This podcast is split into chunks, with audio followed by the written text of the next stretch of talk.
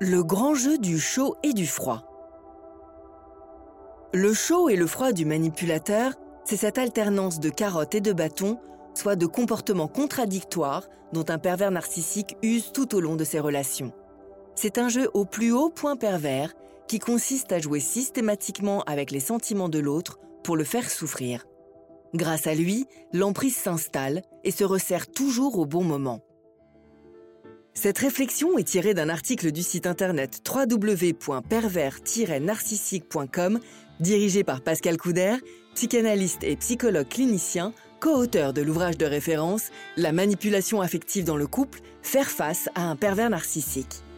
Depuis plus de 30 ans, Pascal Couder et son équipe de thérapeutes, spécialistes des questions autour de la manipulation sentimentale, prennent en charge les victimes de PN francophones partout dans le monde grâce à la vidéoconsultation. Rendez-vous sur pervers-narcissique.com pour accéder gratuitement à une multitude de ressources précieuses.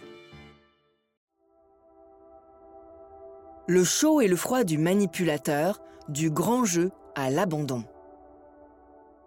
On rencontre, dans le comportement qui consiste à souffler le chaud et le froid, chez le manipulateur, les deux extrêmes d'un même comportement. Il va un jour aimer puis rejeter, complimenter puis dénigrer, soutenir puis détruire. Il s'agit d'instaurer la relation sur une tension. Elle jouera sans cesse sur le fil de la dépendance affective, de façon à l'amplifier toujours davantage par un jeu d'un va-et-vient continuel. Et le jeu doit continuer jusqu'au point de non-retour, jusqu'à rendre la dépendance insupportable. D'un point de vue stratégique, le chaud et le froid du manipulateur sert tout simplement à rendre sa victime accro, totalement dépendante à sa personne. C'est dès le début de la relation que la tactique se met en place. Elle commence au moment de cette fameuse lune de miel qui sert à emmener la victime sur un petit nuage. Cette phase sera la plus grande phase de chaud qu'un manipulateur va souffler. Il veut marquer l'esprit de sa proie par une introduction grandiose à une histoire d'amour qu'il veut unique au départ. Pas une fausse note dans l'osmose qu'il ou elle crée alors avec l'autre. Tous ses besoins, tous ses désirs sont satisfaits, affectifs, matériels, sexuels et autres. Il fait croire qu'il est le bon, celui ou celle que l'on attendait, faisant naître en cela un besoin qu'il va transformer ensuite en manque. Cela sera lors d'une phase de froid, soit la phase où il reprend tout à coup tout ce qu'il a donné. Cette phase arrive souvent par petites touches, avec par exemple des critiques acerbes qui viennent contredire les compliments dithyrambiques du départ. Pour la victime, c'est la douche froide, un mini-traumatisme. Le manipulateur pervers peut se montrer aussi distant, froid et impersonnel juste après des moments d'effusion où sa victime éprouve encore un vif besoin de lui. Il peut encore disparaître un certain temps, sans avertir et sans raison. Ces réactions contradictoires auront toujours lieu de façon détachée, énigmatique, sans aucune explication. Il ne s'excuse jamais de ses absences impromptues ou de ses rendez-vous manqués.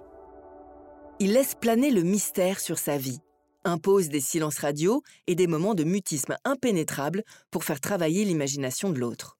Ce qui se produit, bien sûr, la victime se retrouvant plongée dans un désarroi total elle souffre d'une frustration affective d'autant plus grande qu'elle a cru à cette parade d'amour. N'y comprenant rien, elle se torture de questions et se met à culpabiliser. Façon pour elle de s'accrocher à cette relation fantôme. Qu'a-t-elle fait de mal? Pourquoi fuit-il? Qu'est-ce qui ne va pas en elle? Autant de questions qui resteront sans réponse. Car, complètement séduite, elle recherche en elle la cause des comportements contradictoires de l'autre loin de réaliser qu'en réalité, il n'y a pas de cause. Un pervers narcissique se joue purement et simplement de sa victime et de ses sentiments, car il a besoin qu'elle souffre pour lui. Cela le flatte et surtout, cela rehausse son narcissisme. Quel est le but du jeu? Au fil de la relation, le pervers n'aura de cesse d'aviver le manque et de chercher à l'amplifier. Sa tactique est de distribuer ses largesses au compte-gouttes.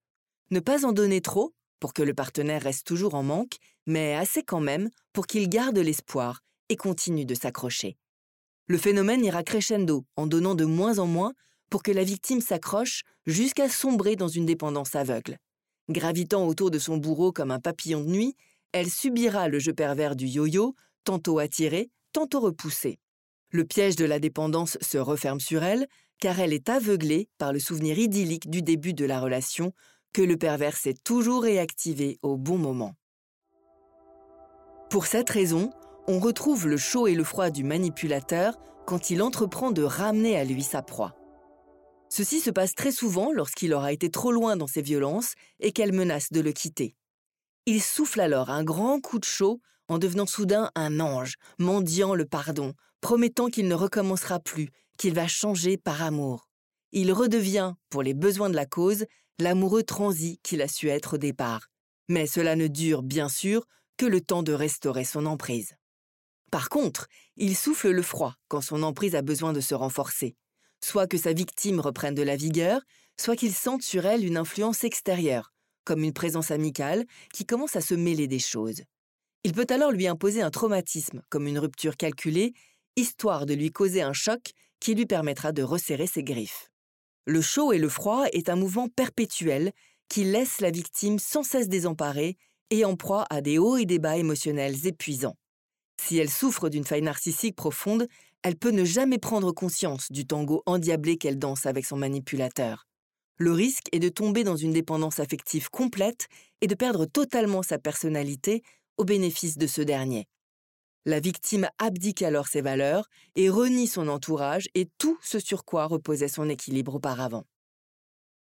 Pascal Couder, psychanalyste et psychologue clinicien, travaille sur la dépendance affective qui creuse le lit des relations toxiques.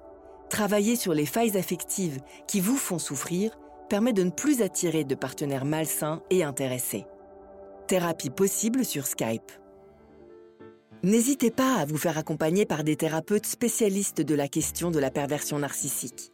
Rendez-vous sur www.pervers-narcissique.com et trouvez-y de nombreux conseils sur comment gérer la séparation, comment gérer l'après, la reconstruction, et vous pourrez également rentrer en contact avec un membre de l'équipe. Ne restez pas seul. Merci d'avoir écouté ce podcast. Rendez-vous très prochainement pour un nouvel épisode. N'hésitez pas à vous abonner pour ne rien manquer des prochaines publications. À très bientôt.